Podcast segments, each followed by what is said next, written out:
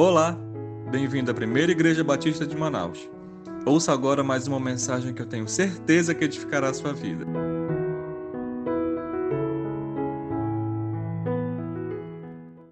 Bom dia, irmãos, que a graça e a paz do Senhor seja abundante em vossos corações.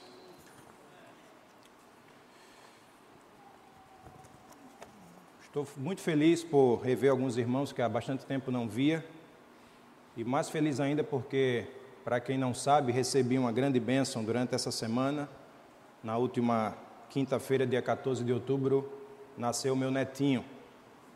Está lá na Bahia, espero vê-lo na próxima semana. Agradeço aos irmãos pelas orações. Eu estava pensando quando estava sentado ali que mês passado, quando eu preguei, eu era pai, agora já vou pregar como avô. Que maravilha, né, irmãos? Mais uma fase que Deus permite que eu viva, juntamente com a minha esposa. Eu quero pedir para os irmãos abrirem suas Bíblias no Evangelho de Lucas, capítulo 8. Eu quero nessa manhã conversar com os irmãos sobre o tema Quando a vida perde o brilho. Eu não sei se já aconteceu com você, de, apesar de bem intencionado, acabar fazendo uma bobagem. Para eu me sentir normal, quem aqui, mesmo muito bem intencionado, em algum momento da sua vida fez alguma bobagem? Por favor, levante a sua mão. Que maravilha. Deixa eu ver aqui atrás para a turma aqui de trás. Que maravilha, irmãos.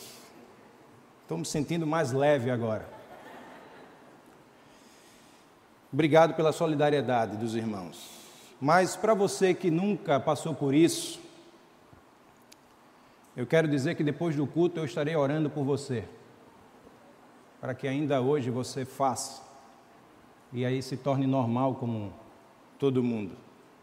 Mas, deixando as brincadeiras de lado, irmãos, existem situações na nossa vida que, por mais bem intencionados que nós sejamos, por mais dispostos que nós estejamos, por mais que nós queiramos, elas acabam fugindo do nosso controle. E ao passo que nós vamos tentando arrumar, tentando ajeitar, a gente vai se enrolando, vai se atrapalhando ainda mais. Como podemos então agir ou o que devemos fazer em momentos como esse? E a história que eu quero chamar a atenção dos irmãos hoje é sobre a experiência de Jairo, sobre o que o Senhor Jesus fez na vida da sua filha, ou sobre aquilo que Jesus fez na sua casa. O nome Jairo significa aquele que ilumina, aquele que brilha. Mas quando nós olhamos para esse texto que nós vamos ler daqui a pouco, nós percebemos Jairo como que com um farol baixo percebemos que a luminosidade, vamos perceber que a luminosidade de Jairo estava comprometida. E não são poucos os momentos em, na nossa vida em que as coisas acontecem, aonde a nossa alegria, onde o nosso brilho, aonde a nossa luminosidade é roubada. Como é que tratamos nessas situações? Vamos lá, o texto é Lucas capítulo 8, verso, a partir do verso 40. Assim nos diz a palavra do Senhor. Quando Jesus voltou, uma multidão o recebeu com alegria, pois todos o esperavam. Então um homem chamado Jairo, dirigente da sinagoga, veio e prostrou-se aos pés de Jesus, implorando-lhe que fosse à sua casa, porque sua única filha, de cerca de 12 anos, estava à morte. Então Jesus, a caminho, a multidão o comprimia. E estava ali certa mulher que havia 12 anos vinha sofrendo de hemorragia e gastara tudo o que tinha com os médicos, mas ninguém pudera curá-la. Ela chegou por trás dele, tocou na borda de seu manto e imediatamente cessou sua hemorragia. Quem tocou em mim? perguntou Jesus. Como todos negassem, Pedro disse: Mestre, a multidão se aglomera e te, e te comprime. Mas Jesus disse: Alguém tocou em mim, eu sei que de mim saiu poder. Então a mulher, vendo que não conseguiria passar despercebida, veio tremendo e prostrou-se aos seus pés. Na presença de todo o povo, contou porque tinha tocado nele e como fora instantaneamente curada. Então ele lhe disse: Filha, a sua fé a curou, vá em paz. Enquanto Jesus ainda estava falando, chegou alguém da casa de Jairo, o dirigente da sinagoga, e disse: Sua filha morreu, não incomode mais o mestre. Ouvindo isso, Jesus disse a Jairo: Não tenha medo, tão somente creia e ela será curada. Quando chegou à casa de Jairo, não deixou ninguém entrar com ele, exceto Pedro, João, Tiago e o pai e a mãe da criança. Enquanto isso, todo o povo estava se lamentando e chorando por ela. Não chorem, disse Jesus, ela não está morta, mas dorme. Todos começaram a rir dele, pois sabiam que ela estava morta. Mas ela a tomou pela mão e disse: Menina, levante-se. O espírito dela voltou e ela se levantou imediatamente. Então Jesus lhes ordenou que lhe dessem de comer. Os pais dela ficaram maravilhados, mas ele lhes ordenou que não contassem a ninguém o que tinha acontecido. Pai querido e amado, te damos graças por este momento e te pedimos que o Senhor fale conosco nesta manhã, no nome de Jesus. Amém. Irmãos, o que acabamos de ler é uma história que apresenta pelo menos três contrastes gritantes. Primeiro contraste, vai falar de uma multidão cheia de alegria e no meio dessa multidão um homem cheio de tristeza, marcado pela tristeza. E quantas vezes nós, em meio a uma festa, o nosso coração está cheio de tristeza?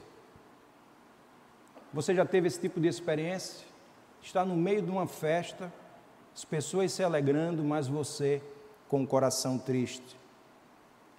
Irmãos, nós não aprendemos a usar máscara na pandemia. O ano passado, nós ficamos de março a agosto, até julho, fechados, sem poder congregar junto. Em agosto nós retornamos. Eu até brinquei aqui com os irmãos dizendo que eu estava parecendo que estava no Japão, porque estava vendo os irmãos com máscara. Lá no Japão eles costumam usar máscara não para evitarem doenças, mas para não passarem doenças para os outros. Mas nós, eu quero dizer para os irmãos, lembrar os irmãos que nós não aprendemos a usar máscara na pandemia. Nós aprendemos a usar máscara já faz muito tempo.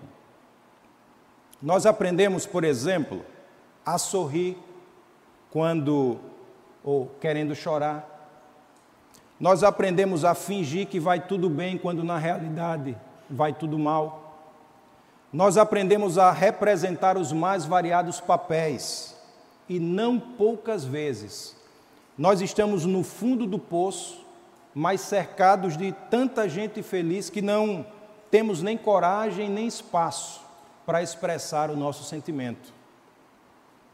O segundo contraste desse texto, de um lado, uma mulher com 12 anos de enfermidade, do outro lado, um homem supostamente com 12 anos de felicidade.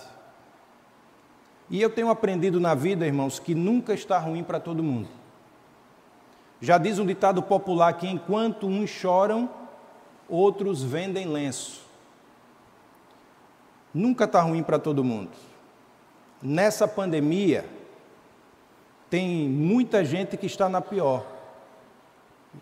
O pastor Norton, no domingo passado, falou um pouco sobre isso. Né? Ele disse que nesta pandemia muitas pessoas tiveram grandes perdas. Inclusive, no próximo domingo à noite, nós estaremos é, agradecendo ao Senhor, né? Pela vida daqueles irmãos que partiram pra, para a eternidade durante esse tempo de pandemia. Eu mesmo perdi minha sogra, não por conta da pandemia, mas na pandemia. Então, muitas pessoas tiveram grandes perdas, mas outras tiveram grandes conquistas. Tem muita gente nesse tempo de pandemia ganhando dinheiro como nunca ganhou. Nunca está ruim para todo mundo, são contrastes da vida. De um lado, uma mulher adoecida, 12 anos de dor. Do outro lado, um homem com supostamente 12 anos de alegria. E temos também um terceiro contraste. De um lado, um homem importante, Jairo, chefe da sinagoga, famoso, poderoso, um homem muito respeitado. Do outro lado, uma mulher que não sabemos nem o nome, mas sabemos que por causa da sua enfermidade, Por causa da sua hemorragia, ela era profundamente estigmatizada. Por conta do seu sangramento, não poucas vezes ela era considerada como imunda. De um lado, um homem importante, do outro lado, uma mulher sofredora. Mas deixando esses contrastes de lado, algumas coisas chamam a minha atenção. Porque o ponto de encontro deles, nós podemos chamar assim, que foi na Avenida da Igualdade. Irmãos, quando o calo aperta, dor é dor. Quando o calo aperta, problema é problema. Não importa se você vem de uma temporada de sucesso, não importa se você vem de uma temporada de fracasso. Um dia você vai passar e eu vou passar pela Avenida da Igualdade. Um dia nós vamos passar pela Rua do Choro, pela Rua da Tristeza. Nós vamos passar por aquele momento em que nós percebemos que as coisas que achávamos que estava sobre o nosso controle, de uma hora para outra foram como que escapando, foram como que fugindo por entre os nossos dedos. E o que fazemos num tempo desses? Quando eu olho para a vida de Jairo, algumas coisas me chamam a atenção e eu quero compartilhá-las com os irmãos nessa manhã. Primeira coisa que me chama a atenção é que eu e você precisamos aprender a transformar o lugar da frustração no lugar do clamor e da adoração. A filha de Jairo tinha 12 anos. E na cultura judaica de então, uma menina com 12 anos e um dia já estava prometida em casamento. Você que pode escolher com quem vai namorar, com quem vai casar, louve a Deus por isso. Naquela época eram os pais que escolhiam. E nós sabemos que escolhas, às vezes acertamos, às vezes erramos. Mas naquela cultura não tinha acordo. Doze anos e um dia, a menina já estava prometida em casamento. Com 12 anos e um dia, a vida começava a brilhar para aquela menina. Então, qual era a expectativa de Jairo e de sua família? Provavelmente é, é, a expectativa de Jairo e de sua família era que eles iriam viver dias melhores estava se aproximando dias melhores para eles. E coisa difícil é, irmãos, quando a nossa expectativa é frustrada, não é verdade? Vamos ser sinceros. Quando nós pensamos no nosso futuro, ninguém pensa no pior. Ninguém pensa no pior. Você conhece alguém que projeta o pior para a sua vida? Para a vida dele? Você conhece alguém que diz: 2022 vem aí, vai ser o ano da derrota. Vão roubar o meu carro, minha casa vai pegar fogo, eu vou perder o emprego, vai ser o pior ano da minha vida. Ninguém projeta isso para o futuro, irmãos, em sã consciência. Nós projetamos coisa boa. E é possível que na casa de Jairo, naqueles últimos meses, antes daquela menina completar 12 anos, as conversas apontassem para o melhor e de repente o pior os visitou. E problemas são assim. Está indo tudo bem na nossa vida e de repente os problemas aparecem. E agora Jairo tinha duas opções. A primeira opção era murmurar, era reclamar, era procurar um culpado. Mas ele optou pela segunda opção, ele abraçou a segunda opção, que foi ir aos pés do Senhor Jesus e clamar em favor da sua filha. Todos nós aqui, irmãos, em algum momento nós vamos passar por um deserto. A vida não é fácil para ninguém. Eu já disse aqui em uma outra oportunidade e quero mais uma vez repetir: a nossa vida é marcada por altos e baixos. Em certos momentos nós estamos no mais alto monte, e em outros momentos nós estamos no mais profundo vale. Mas eu quero desafiar os irmãos a não pegar atalhos. A Bíblia nos ensina que quando o povo de Israel saiu do Egito rumo à terra prometida, eles eram uma grande multidão. Por baixo, por baixo, cerca de um milhão de pessoas. E no meio do deserto, uma boa parte daquele milhão de pessoas começou a reclamar começou a murmurar. Eles diziam: Quem nos dará carne para comer? Lembramos-nos do peixe que comíamos por nada no, no Egito, dos pepinos, dos melões, das verduras, das cebolas e dos alhos. Todo mundo que reclamou acabou morrendo no deserto. Quem abraçou o deserto como Josué e Caleb, eu acho fantástica aquela palavra dele, lá em Números capítulo 3, quando ele disse assim: Olha, a terra que nós vamos entrar, ela tem gigantes, eles são fortes. Mas tem uma coisa: nós os devoraremos como pão, nós chegaremos do outro lado mais fortes. Você que fica reclamando da vida o tempo todo, vai acabar morrendo no deserto. Você que tentar pegar um atalho, vai acabar morrendo no deserto. Mas se você abraçar esse tempo de dificuldade, esse tempo de provação que você está passando, e entender que Deus tem um propósito em tudo isso, que Deus quer que você amadureça, que você cresça, você vai chegar do outro lado mais forte. Lembre-se, nós precisamos aprender a transformar o lugar da frustração no lugar do clamor e da adoração. Segunda coisa que me chama a atenção nesse texto é que Jesus vai caminhando com Jairo e de repente aparece uma mulher. Uma mulher que nós conhecemos como a mulher do fluxo de sangue. E nos diz a palavra de Deus que ela toca em Jesus. E o Senhor para e diz: Quem me tocou? O apóstolo Pedro, impetuoso, disse: Senhor, muitos estão te empurrando. Olha que multidão que está ao nosso redor. Se o apóstolo Pedro fosse nordestino, ele diria: Senhor, olha que muvuca na qual nós estamos. E o Senhor quer saber quem te tocou. Está difícil, Senhor. Mas Jesus disse: Alguém me tocou diferente. Eu senti que de mim saiu poder.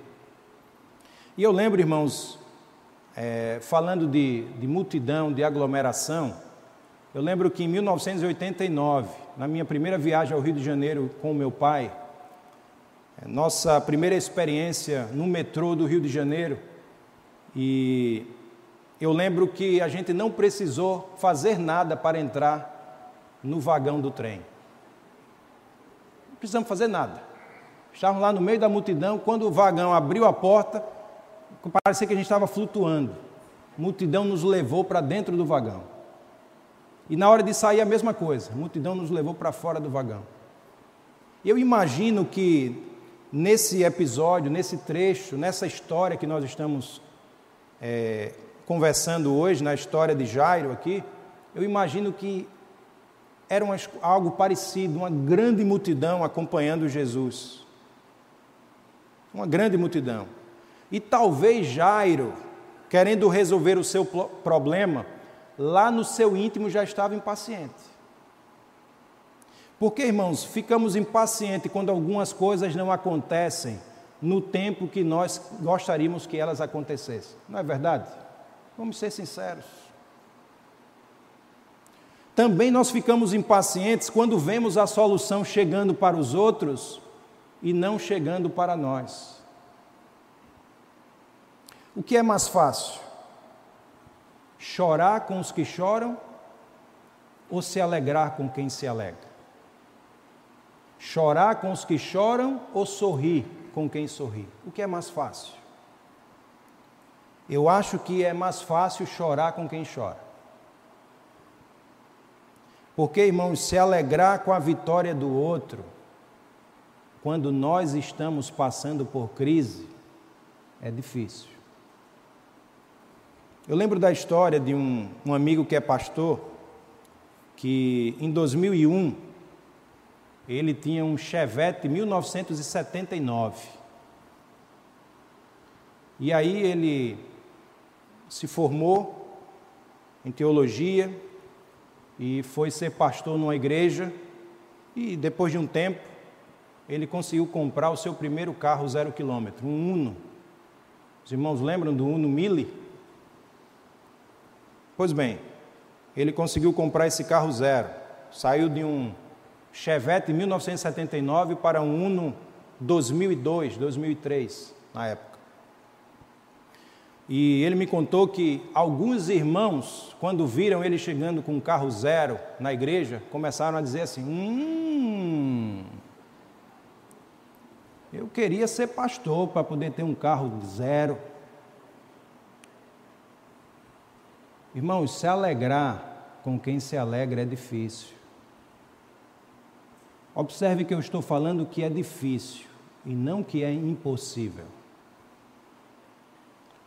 Você está passando por um problema na sua família e ver outra família sendo restaurada. Você está passando por um problema nos seus negócios e ver uma pessoa que talvez trabalhe no mesmo ramo que você, progredindo. Você está passando por um tempo de desemprego, tem distribuído o seu currículo aí por todos os lados. E ver uma outra pessoa com a mesma história que você, com a, as mesmas competências, e de repente ela começa a progredir e você continua estacionado. É ou não é difícil se alegrar com os que se alegram quando nós estamos em crise? Mas observem uma coisa: Deus ensinou para Jairo e está nos ensinando hoje que nós não somos concorrentes da benção. Nós somos companheiros na jornada. Guarde isso. Nós não somos concorrentes da bênção, nós somos companheiros na jornada. Nós precisamos, irmãos, aprender a nos alegrar com aqueles que se alegram, com as vitórias dos outros. Jesus parou e deu atenção àquela mulher. E Jairo precisou assistir e entender que, apesar dele ser um homem importante, ele não era o centro do universo. Nem eu, nem você somos o centro do universo. Não vamos pensar que as coisas têm que acontecer a nosso favor no instalar de dedos. Tem hora que Deus nos coloca na fila para assistirmos outras pessoas sendo abençoadas. E quando isso acontece, nós somos desafiados a nos alegrar com as bênçãos dessas pessoas. Lembre-se, nós precisamos aprender a nos alegrar com aqueles que se alegram. E uma terceira coisa que me chama a atenção nesse texto: existem momentos na nossa vida que nós precisamos saber quais vozes nós vamos escutar. E a voz que ouvirmos vai determinar o nosso sucesso ou o nosso fracasso. Observe comigo os versos 49 e 50. Enquanto Jesus ainda estava falando, chegou alguém da casa de Jairo, o dirigente da sinagoga, e disse: Sua filha morreu, não incomode mais o mestre. Ouvindo isso, Jesus disse a Jairo: Não tenha medo, tão somente creia e ela será curada. Irmãos, na confusão da vida, existem muitas vozes nos nossos ouvidos, muitas vozes. E tem gente que só sabe falar de derrota, tem gente que só sabe falar de fracasso, tem gente que só sabe falar de morte. E às vezes nós somos guiados por esses especialistas e esquecemos-nos de ouvir aquele que é a própria vida. Esquecemos-nos de ouvir aquele que é o Senhor da vida, aquele que é o autor da vida. Quem você está ouvindo? Às vezes nós colocamos a nossa esperança no lugar errado ou na pessoa errada. Eu lembro da história de um, um amigo também que me contou que sua igreja gostaria de adquirir um terreno.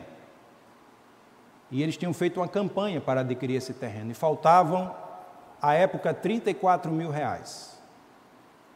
E uma semana antes de terminar aquela campanha, ele estava na igreja, no culto, e estava presente naquele culto um homem muito abastado, muito rico, que no final daquele culto procurou o pastor e perguntou se o pastor poderia, durante a semana, ir ao escritório dele para tomar um café. E esse pastor decidiu ir ao encontro desse homem abastado. E aquele pastor pensou: quem sabe não está aí a porta que Deus está abrindo para nós. Está aí o que falta para completar o valor para comprar o terreno. Chegando lá, na presença desse homem rico, tomaram um café, começaram a conversar. E no final da conversa, aquele homem disse ao pastor: Pastor, eu vou orar para o Senhor, pelo Senhor e por esse por esta obra que da, da compra do, do terreno. E foi o que foi aquilo que apenas o rico fez. Orou e até hoje, pelo que eu sei, nunca chegou um centavo. Aquele pastor, naquele momento, colocou a sua esperança no lugar errado. Não vamos pensar, irmãos, que pastores são super crentes. Nós erramos também. E às vezes, por conta dos desafios da vida, colocamos a nossa esperança no lugar errado. Quando as pessoas disseram para Jairo, sua filha morreu, sabe o que, é que elas estavam querendo dizer?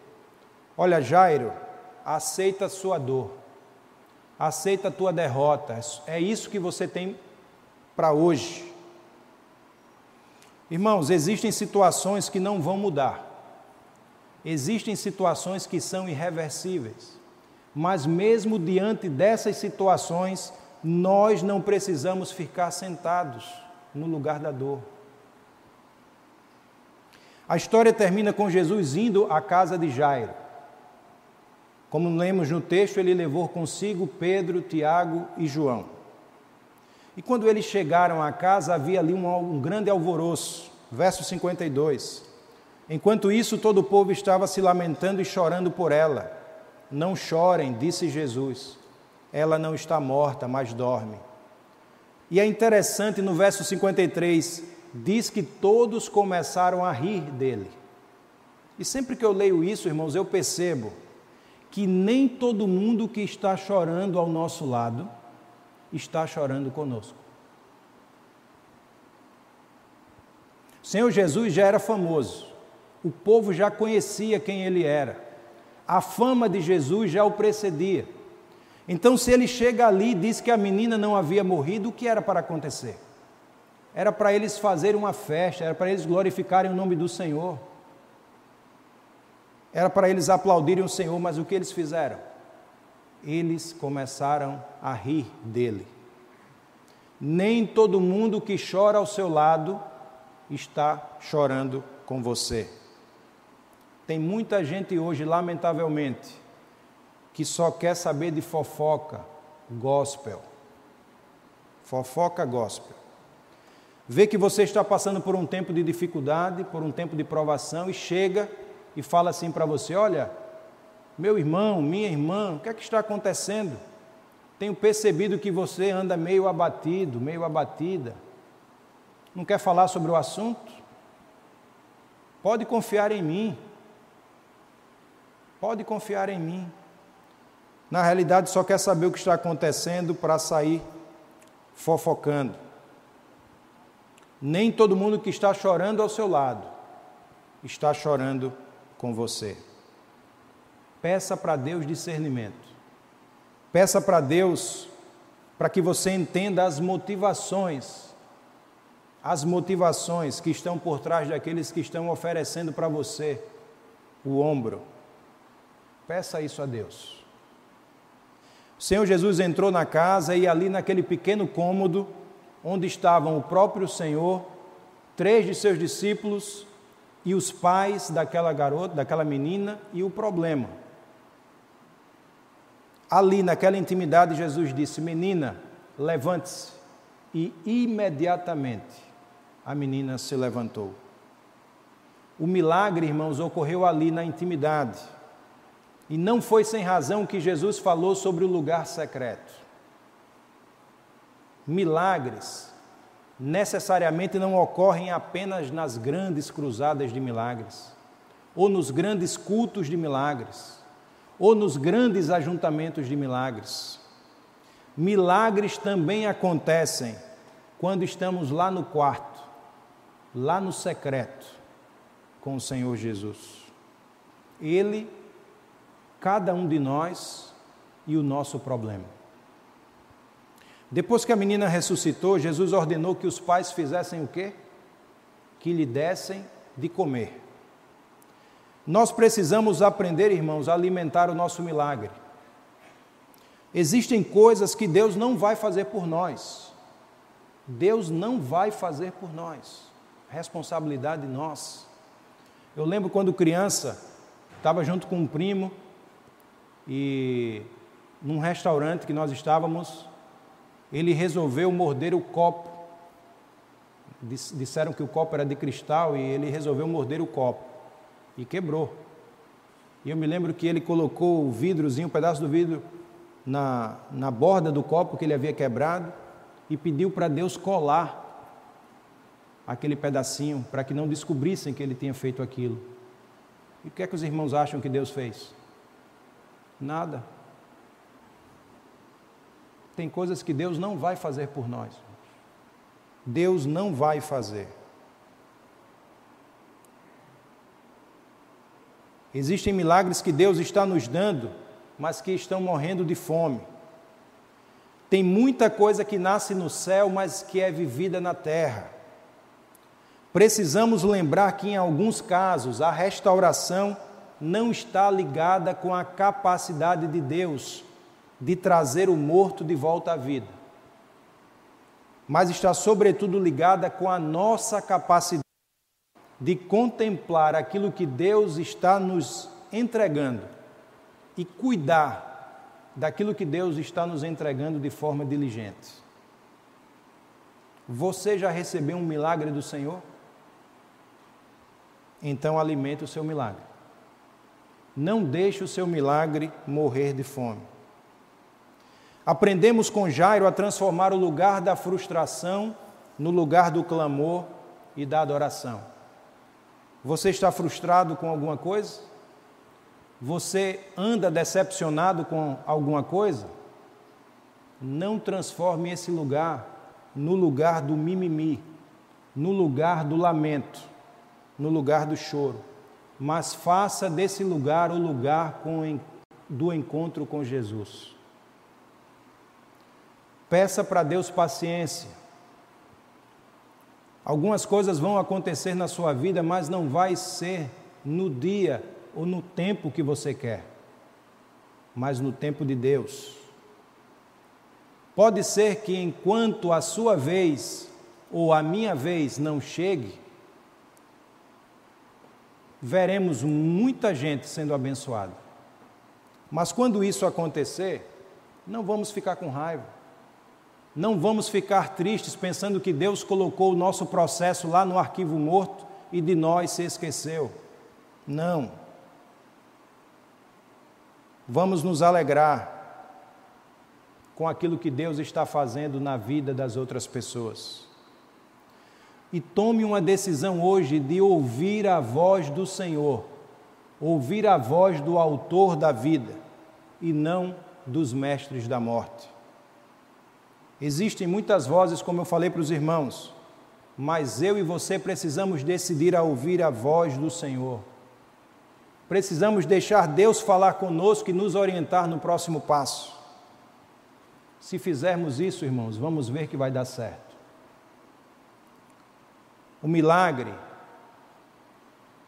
pode acontecer também lá no íntimo, lá no secreto, aonde a sua luta, a minha luta, e nós mesmos vamos nos encontrar com o Senhor. Quando o milagre acontecer, eu sei que a vontade que, que dá é de sair gritando, contando para todo mundo aquilo que Deus fez. Mas Jesus tratava as coisas de uma forma diferente. nós vimos no texto que ele virou para os pais da menina e disse: Não contem nada a ninguém. É óbvio que todos iriam saber o que, tinha, o que havia acontecido. A menina estava morta e quando as pessoas vissem ela viva, todos iriam saber o que havia acontecido. Mas o que Jesus estava dizendo com isso? Ele estava dizendo: olha, vivam esse milagre. Sabe qual é um dos grandes problemas nos nossos dias? É que pessoas postam tanto, mas não vivem. Postam tanto, mas não vivem. Deus está dizendo para mim e para você nessa manhã: fique tranquilo, viva o seu milagre. Viva o seu milagre. Irmãos, eu tenho as minhas lutas e eu preciso da boa mão do Senhor. Eu preciso do favor do Senhor e eu sei que com você não é diferente. Mas nós precisamos aprender a transformar o lugar da frustração no lugar do clamor e da adoração.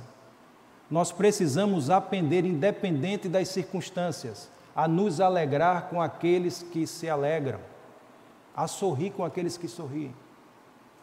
E nós precisamos aprender e a querer ouvir a voz do Senhor, o Autor da vida. E falando no Autor da vida, eu não posso deixar de convidar você que ainda não aceitou Jesus, o Autor da vida, como Senhor e Salvador. Se houver alguém entre nós que entende que é pecador, entende que é pecador, está sendo tocado pelo Espírito Santo e deseja entregar a sua vida ao Senhor nessa manhã, por favor, levante o seu braço, eu quero orar por você. Se você quer receber aquilo que só o Senhor Jesus pode dar, que é a salvação da sua alma e a vida eterna, você pode fazê-lo hoje. Há alguém entre nós? que quer tomar essa decisão, eu quero orar por você. Por favor, levante sua mão. Nós vamos louvar o Senhor agora. E enquanto louvamos, se você quer tomar essa decisão, saia do seu lugar, venha à frente. Eu terei um prazer de orar por você. Terei o prazer de orar por você. Porque essa decisão que você tomará é a maior decisão da sua vida a de seguir o Senhor, a de seguir os caminhos do Senhor. Vamos ficar de pé e louvemos o Senhor. Compartilhe com seus familiares e amigos. Ah, e não esqueça de seguir a gente nas redes sociais, arroba PIB Manaus. Até a próxima!